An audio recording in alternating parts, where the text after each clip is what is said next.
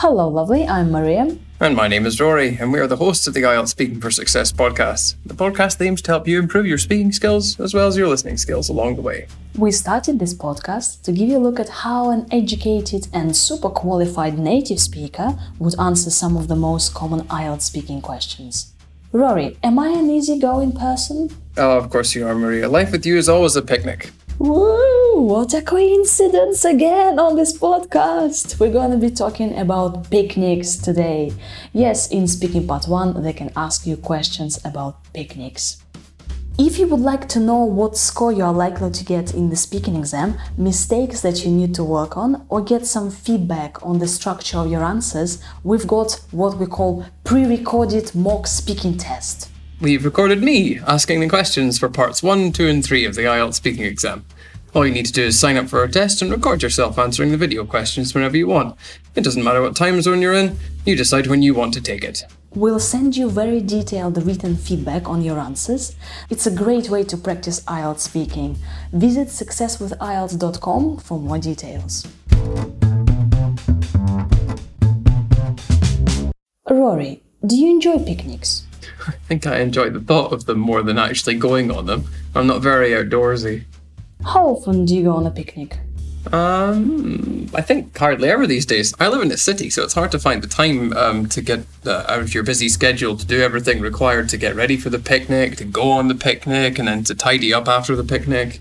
Where would you go on a picnic? Um, I suppose if I could, I think I'd have one in the countryside uh, with a lot of mosquito spray who would you go with? I think I'd definitely go with my friends. Um, I think it's probably a bit much to ask my family to do something like that these days. Um, and it's it's more original than going to the pub, and it's less stressful these days with social distancing and everything going on. So you can be outdoors, and there's not so much pressure. Why do people go on picnics?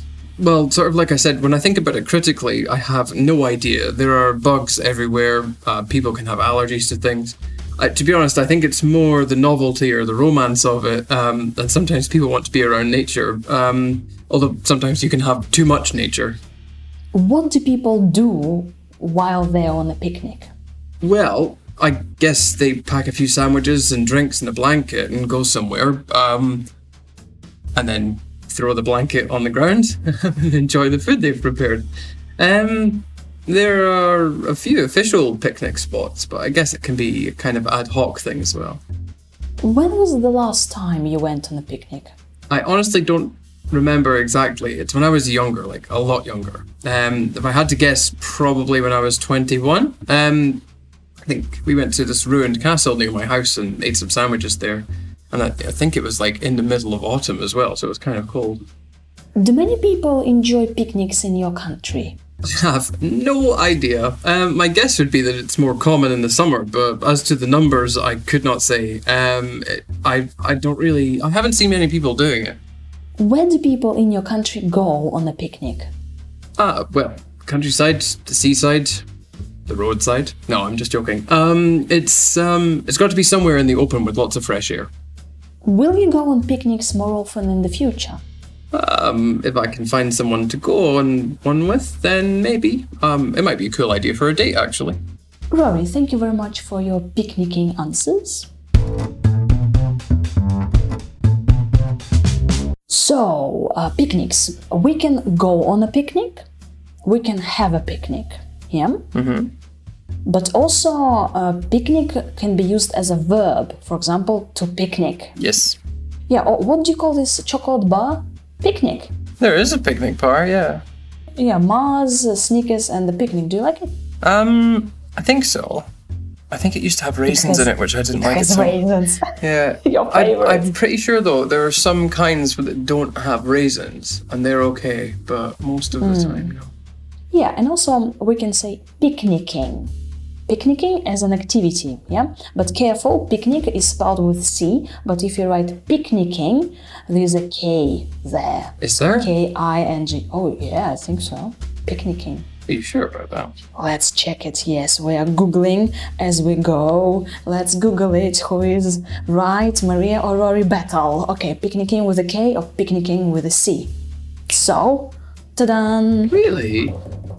Yay! Dear listener, it's sensation today. I knew something that Rory didn't. That seems Picnicking so weird. Hold on a minute. Let's just check this. because because I'm prepared. Okay, so I I'm preparing for this um, for the episodes. I'm uh, researching and searching everything about picnics. yeah. Okay. Hold on a second. He doesn't like it. He doesn't like K in the word picnicking. Wow. Okay, it's a misspelling. That's crazy. I thought it was without. I know that you spell panicking with a K. Picnicking with a K. Cool. Okay. Yeah, so for example, picnicking is a nice uh, activity, yeah, or picnicking is popular in Scotland. It might be popular. Who knows? Mm, yeah, might be popular. Um, Rory, you said that I'm not very outdoorsy. Yeah, that just means that um, I'm not very good at coping with being outdoors um, and all the things that that involves. So you don't like spending your time outdoors. Um, as long as it's simple stuff like walking, then it's fine. But if we talk about picnicking, then it's, that's very logistically complex. Hmm. So you're not a picnic person. Not so much, no.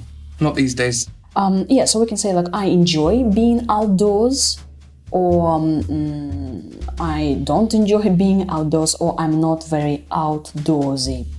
We can also say uh, that I enjoy heading out for a picnic. So to head out for a picnic. Rory, you've mentioned mosquito spray, yeah? Yes, Can I say in insect repellent? you can, or you could say bug spray. Bug bug Uh, spray. I said mosquito Everything- spray because I hate mosquitoes in particular.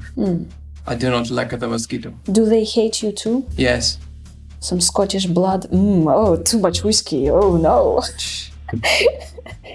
okay, right. So Could uh, you everything comment on the vocab- on the grammar? If I could, I would. Yes, I was. I was going to. You know. Comment so if faster. I could, I'd. Yes. Um, first, I comment on your blood and how much whiskey you have uh, in in there. So then we go uh, to the second conditional. So if I could, I'd. So what was that about? I was just imagining what I would do. So what uh, would you do on a picnic? I would go on one in the countryside if I had the time, but I don't have the time. Yeah, and Rory doesn't go on picnics. We can go to the countryside, we can have a picnic by the sea or by the road, right, Rory? Um, well, you can, but it's um, it would probably be very unpleasant. By the road, a picnic by the road, yay. Yeah, Rory, you've mentioned some official picnic spots, right? So, spot is like a place. Yes. Um, it's a place for picnicking, only enough. We can also call them designated picnic sites. Sites or spots or places. And usually people choose uh, scenic picnic spots. Scenic? That means it's got some nice scenery that you can look at while you're enjoying your picnic. Yeah, and uh, you've said this uh, strange word ad hoc. What? Sounds really weird, but sounds really sophisticated. Yeah, that's not English, that's just Latin, but it means you make things up as you go along. Could you give us an example? We need an example. So, we deal with problems on an ad hoc basis. So, we just deal with the problems as they happen. There's um, no expectation or advanced planning. What do you need to have a nice picnic? So you said that uh, you need a blanket, or you've mentioned a blanket, right? Uh, sandwiches. Do you say Yes. sandwiches or sandwiches? I say sandwiches. Some people say sandwiches. Sam, sam, sandwiches. And also, Rory, you didn't um, mention anything about basket, a picnic basket. You, it's a must-have. If you go on a picnic, you should have a picnic basket. I'm not paying for a picnic basket. A plastic a plastic bag will do just fine. No. But what about this English tradition of having picnics? I've heard that the English will take any opportunity for a picnic. Is yeah, but true? Scottish people are really cheap, so we don't pay for picnic baskets. Okay. Well, then you have like a basket, you have napkins and plates and dinnerware. You can have dinnerware. All of this seems very unnecessary, but okay. Um, yeah, about the activities. So, mm, what do people do on a picnic? They eat. they breathe the fresh air, uh, they chill, yeah, they abs- absorb the day, and well, they can spend quality time with um, their families. And picnics actually help with uh, family bonding. Yes, they do. What about novelty and uh, romance? Or romance? Yep. So novelty is like um, if a if a situation or something is new, then people are attracted to and sorry, and people are attracted to it because it's new. Then that means it's a novelty. Um, romance here isn't about love. It's more about um, people having a very positive view of a situation and not really thinking about any of the negative parts of it. So people have this romantic idea of um, picnics that you go out and you're in the countryside and you have a nice time and you breathe the fresh air, but they don't think about all of the negative things that could happen, like ants and flies and wasps and things like this. And rain. And rain, yes, that could also happen. So you see, Thunderstorms. Earthquakes. okay, it's nice to go on a picnic and spend time lounging in the sun, so it's kind of like a mood boost. Uh, Rory, um, when I asked you some questions, you just said, I have no idea. Is it okay to actually admit that you have no idea? Um, yeah, absolutely. Uh, if you're not very good at making up a story uh, on the spot, then just um, say you don't have any idea, and then um, you can try and remember something, um, and you, you can. Well, there's still an opportunity to use higher level structures. So, for example, I said like, um, I honestly can't recall, so that's fine. Um, and then I said when I was younger, so comparative forms and past forms. Um, and that was fine. And in the same way, um, I also said when I think about it critically. So when I think about it in depth, I have no idea. Um, and then you can speculate. You can say, I think it's about something, or I suppose. Um, so you can try. But if you don't have an idea and you don't want to make up a story, then you can just guess. Um, you're not being assessed to have good ideas. It's all about can you use language to deal with the situation. Yeah, and you said, like, I have no idea, but my guess would be that people usually go on a picnic by the sea. Thank you very much for listening. That's all from us about picnics. Uh, we hope that you've learned some picnicking vocabulary and some grammar. And may your life always be a picnic. Woo!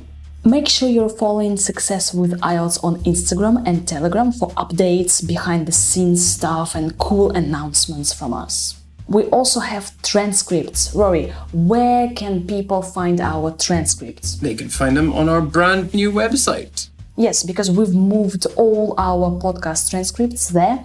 It's successwithielts.com slash podcast. Go check it out. Bye bye.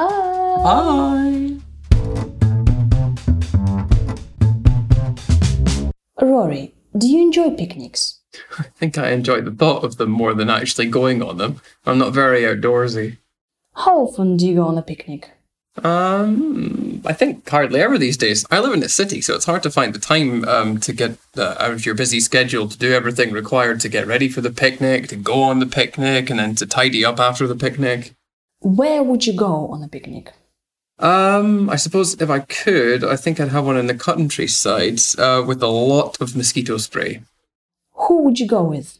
I think I'd definitely go with my friends. Um, I think it's probably a bit much to ask my family to do something like that these days.